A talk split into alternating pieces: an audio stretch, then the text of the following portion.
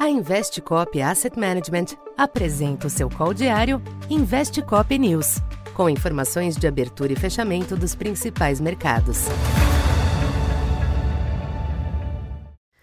Olá, boa noite a todos. Sou Isabela Tavares, economista da Tendências Consultoria, empresa parceira da Investcop. Hoje, dia 7 de dezembro, falando um pouco sobre o comportamento dos mercados nesta quinta-feira. A sessão dos mercados internacionais foi marcada por oscilações comedidas nos ativos, embora com espaço para alguma reação das bolsas em Nova York, com destaque para o Nasdaq, que subiu 1,37% na sessão de hoje, embalado pelo otimismo com o segmento de inteligência artificial. Ainda, o S&P 500 fechou a sessão com alta de 0,8% e o índice Dow Jones subiu 0,18%.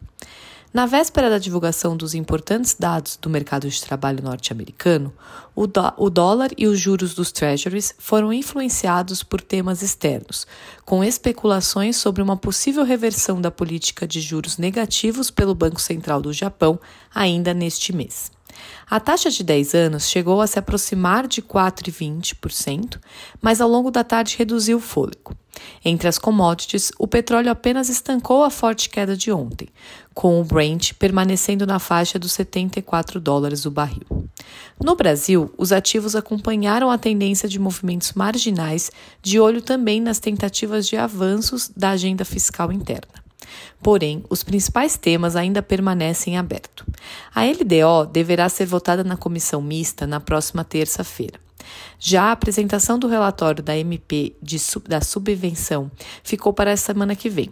Assim, com as preocupações fiscais também presentes, a taxa de câmbio manteve oscilação ao redor dos R$ 4,90, fechando em leve alta de 0,13%.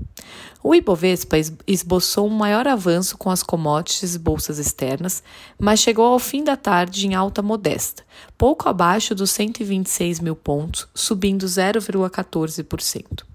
Os DIs estenderam os ajustes baixistas, mas os movimentos foram pequenos. Para esta sexta, as atenções dos mercados estarão voltadas para os dados do emprego nos Estados Unidos, com o payroll, os salários e a taxa de desemprego. Caso os números confirmem certo esfriamento do mercado de trabalho, o recente alívio tende a ser estendido. No entanto, eventual surpresa deve causar ajustes na precificação atual. No Brasil, os ativos devem acompanhar a reação externa aos indicadores, com certa dose adicional de cautela diante das incertezas fiscais, com uma agenda, uma agenda intensa de assuntos para o Congresso deliberar na próxima semana. Por hoje é isso, uma boa noite. Essa foi mais uma edição Investe Cop News.